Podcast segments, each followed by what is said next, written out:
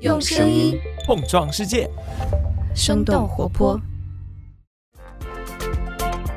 Hello，我是早咖啡的监制一凡。我们现在正在招募全职的早咖啡监制和实习生。我们欢迎对商业科技话题感兴趣、热爱写作和讨论的朋友加入我们。具体的信息和投递方式，你可以在文案，也就是 show notes 中找到。期待你的参与。现在，先让我们开始今天的节目吧。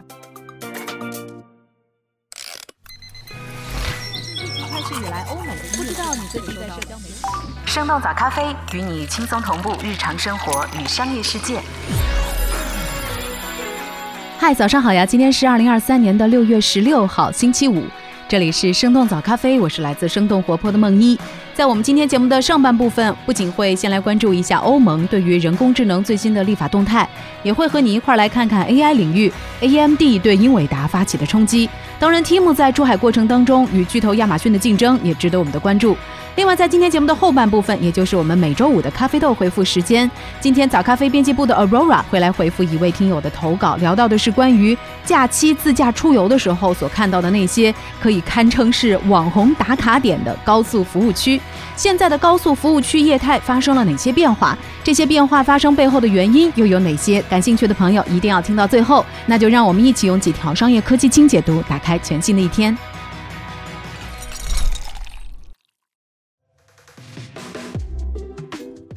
欧盟立法机构通过 AI 法案的草案，禁止实时远程生物识别技术。六月十四号，欧盟的立法机构欧洲议会投票通过了人工智能法案的草案，这是欧盟在经历两年多的辩论之后，在 AI 监管领域迈出的重要一步。这项法案将会对技术风险高的使用场景施加新的限制，比如法案禁止了实时远程生物识别技术，不能在公共场合实时扫描人脸。对于生成式人工智能，法案也提出了新的透明度要求。OpenAI 和 Google 等等开发者将需要提供他们在训练 AI 大模型时所使用到的版权数据的汇总，还需要采取一定的措施，防止模型生成非法内容。彭博社认为，这项法案将对人工智能领域产生巨大的影响，违反法案的公司将可能面临高达年收入百分之六的罚款。接下来，欧洲议会、欧盟委员会和欧盟成员国将会对这项法律的最终形式进行谈判。欧洲委员会希望在今年年底前各方可以达成协议，最终版本的 AI 法案预计将会在2026年开始生效。AMD 挑战英伟达推出 AI 芯片。六月十三号，芯片制造商 AMD 宣布将推出人工智能芯片 MI 三百 X，这是一款专门服务于生成式人工智能的 GPU。AMD 宣称，它在性能上超过了英伟达的 H 一百芯片。路透社认为，亚马逊云服务可能会采用 AMD 的这款芯片，微软和 Meta 也在计划使用 AMD 发布的其他新品。不过，福布斯的分析也指出了 AMD 所面临的问题，认为英伟达仍然拥有 AI 行业最大的软件和研究人员生态系统，AMD 的内存优势很可能被英伟达短时间内超越。同时，英伟达 H 一百芯片可以将大语言模型的性能提高两倍。有分析师表示，即使 AMD 在硬件性能方面具有竞争力，但不一定可以在软件解决方案上同英伟达来竞争。亚马逊将 Timo 移出比价系统，回避价格战。亚马逊电商平台上运行着一套价格监控系统，它会把商家在亚马逊平台上的商品价格和其他平台来进行对比。如果发现其他平台上的同款更加便宜，就会限制商家在亚马逊平台上的销售。这是亚马逊长期以来维持自己价格优势的策略。但是最近，拼多多旗下的应用 Temu 让亚马逊的这个策略失效了。根据路透社六月十四号的报道，亚马逊选择忽略 Temu 的价格，把 Temu 移出了自己的比价系统，并且声称 Temu 的产品来路存疑，可能是假冒产品。亚马逊表示，如果要直接和 Temu 进行比价的话，将导致亚马逊上大量的商家受到处罚，迫使他们降价到无利可图的水平。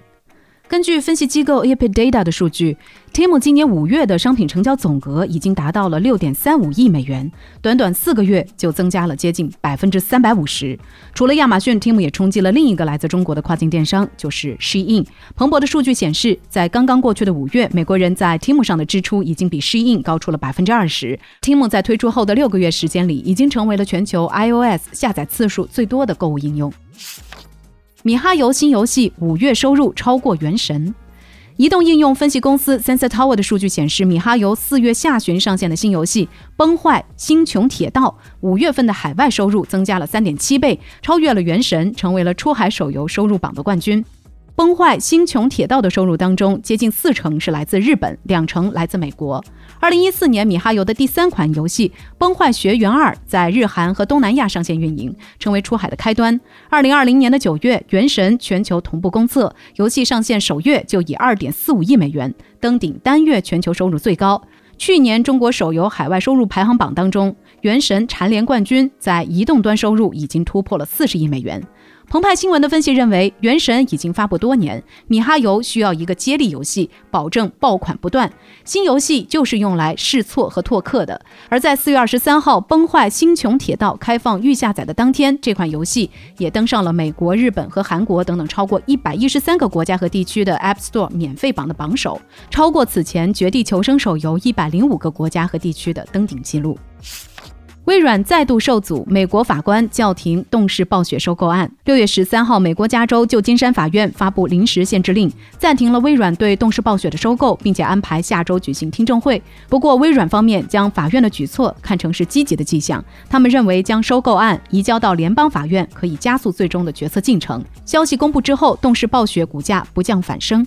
虽然美国联邦贸易委员会 FTC 在去年十二月就已经提起了诉讼来阻止微软对动视暴雪的收购，但是诉讼本身并不能阻止交易的进行，FTC 也缺乏发布这类禁令的权利。不过，按照收购合约，如果这笔收购在今年七月十八号之前还不能完成，并且交易双方没有就延长期限达成一致，微软就需要支付给动视暴雪三十亿美元的赔偿。不过，动视暴雪很可能同意交易延期。目前，这笔游戏行业史上最大的并购案已经获得了世界各地数十个国家监管机构的批准。以上就是值得你关注的几条商业科技动态，别走开，我们马上走入到今天的咖啡豆回复时间。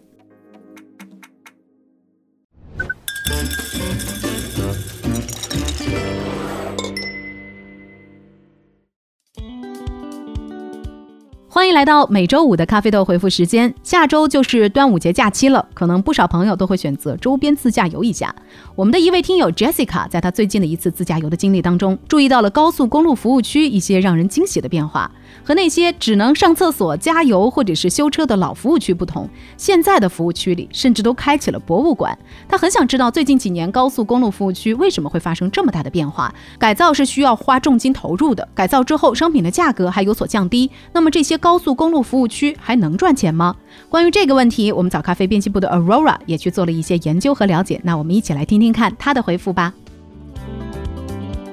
Jessica 你好，非常感谢你的投稿。我最近也在小红书看到不少堪称富丽堂皇的高速服务区，和传统意义上的高速公路停泊处大相径庭，甚至还有人专门设计服务区打卡游。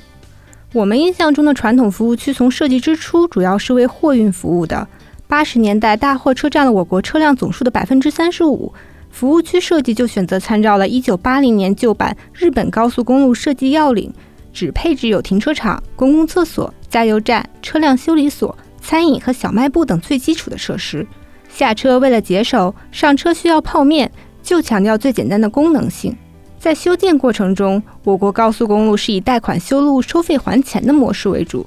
承包商的工程费、养护费、运营管理费等等支出都非常庞大。服务区的修缮和软硬配套升级只能被甩开。至于建成后的运营，服务区都采取完全封闭式，就是独立于市镇出口。并不与高速公路以外的乡村形成交互影响。这样的优点是建设快、安全性强，但带来的路过感、无联通的弊端明显，实际上是切断了公路服务与县市资源的联系。随着社会发展，服务区的改善消费逐渐有了需求。据公安部统计，2022年全国民用汽车保有量接近3.2亿，货车仅剩百分之十左右。与此同时，假期出游人数和1999年相比翻了十倍，自驾游形式占比超过百分之五十。当主体流量从货运转化为休闲旅游，服务区的特产小食和饮料就都有了销路。此外，电动汽车的快速发展也间接促进了服务区的升级换代。在电池技术还在发展的阶段，等车充满电总需要点时间，刚好在服务区消费吃饭。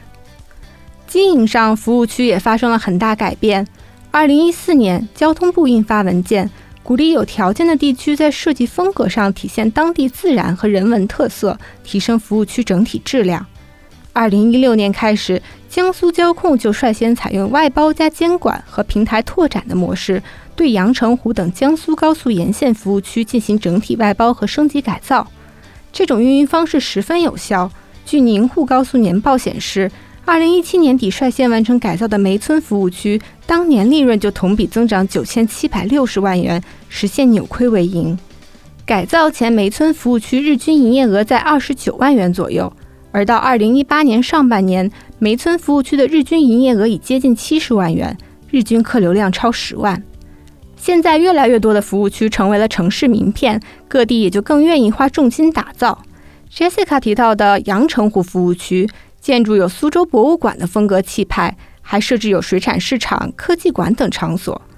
广东的大怀服务区不仅设有停机坪，还有澳门风格的室内石阶侨乡小镇。就像是高速公路版的文和友，嘉兴服务区销售当地号的老字号粽子，尝到了好味道的过路者回家后也会选择在网上复购。还有常州方茂山的侏罗纪恐龙园服务区、四川天泉的熊猫主题服务区等等，既满足高速服务区的基本功能，又能带来经济效益，何乐而不为呢？至于很多快餐品牌和便利店的入驻，还和供应链效率的提升有很大关系。现在，肯德基、绝味鸭脖、星巴克、吉祥馄饨这些已经在服务区愈发常见了，而且大部分能做到与市场同价。个体小超市也都由连锁便利店品牌替代。比如全新的泰州轩宝服务区，就是借助罗森华东发达的供应链体系，往高速上配送，也没有让成本增加多少。当下全国便利店平均毛利在百分之二十五到三十之间，而目前高速这种全新的超市业态也能保持在百分之三十左右，迭代程度更高的单日营业额甚至可以超过市区的百分之四十。此外，在建的不少服务区还会选择毗邻新高铁站，二者都有大客流，都需要多样化消费。未来协同运营，既充分利用了市郊闲置空地，又让供货更有效率。改造后的服务区也不再是完全封闭的了，还是要说到阳澄湖服务区，它就有了独立的高速公路出入口，这意味着不用再纠结是不是要上高速再来这里，市区流量也是可以进入的，而外地旅客来到这儿也随时可以出高速去品品闸蟹，这倒是让我想到了欧美常见的 outlets，很多欧美国家经济发达的地方，每三百公里就有一个商业综合体。坐落在相对人迹罕至的郊区，是大家周末或是折扣周大规模采购时要专程造访的地方。如果继续发展，我也很期待未来的服务区会不会走出一种新的商业形态。回到 Jessica 的问题，当然不是所有改造后的服务区都能赚到钱，这里面门道也很多。比如要分析路过车辆的情况，是大货车多、小客车多，还是长途大巴车多，也要会经营。中西部很多地方改造要求提高了，需要投入的资金也随之变多。不少公司拿到标书后，发现车流量和服务区要求的投入并不适配，考虑到无法收回投资，便放弃了。这也导致了不少服务区流标的情况。那聊到这儿，也想问问你，你有去过什么有趣的服务区吗？在马上就要到来的端午假期，你有没有自驾出行的打算呢？啊，那最后我也想和大家说声再见。今天这是我最后一次通过节目和大家问好了，在这段时间里，也很感谢听众朋友们包容我成长，更感谢遇到生动活泼、这么朝气蓬勃的团队。但我仍然向往能够在未知的领域继续向前探索，所以准备踏入博士的旅程了。也祝福听到这段音频的人和我一样，有幸经历值得回忆的成长，遇到友善并肩的人，共同面向有所期待的未来。还有哦，如果你也对商业科技感兴趣，非常欢迎你加入早咖啡，来这里一起做一档优秀的节目，也成为更优秀的自己。那么，我要回归忠实听众的身份啦，让我们一起期待越来越醇厚的早咖啡。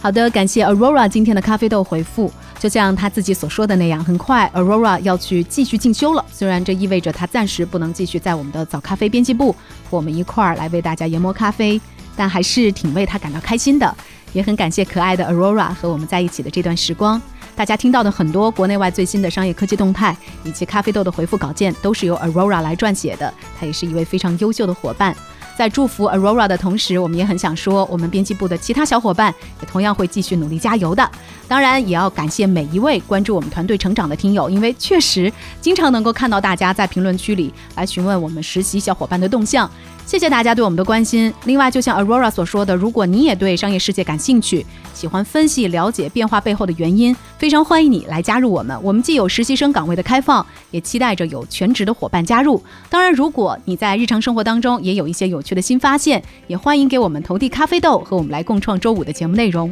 不管你是投递简历还是投递咖啡豆，传送链接都可以在我们的 Show Notes，也就是我们的单集简介部分可以找到。好了，那今天节目就是这样了，希望我们每一个人在这个夏天都有所收获。那我们就周一再见啦，拜拜。这就是我们今天的节目了。我们其他的成员还有监制泽林，监制一凡，声音设计 Jack，实习生 Aurora，实习生亏亏。感谢你收听今天的生动早咖啡，那我们就下期再见。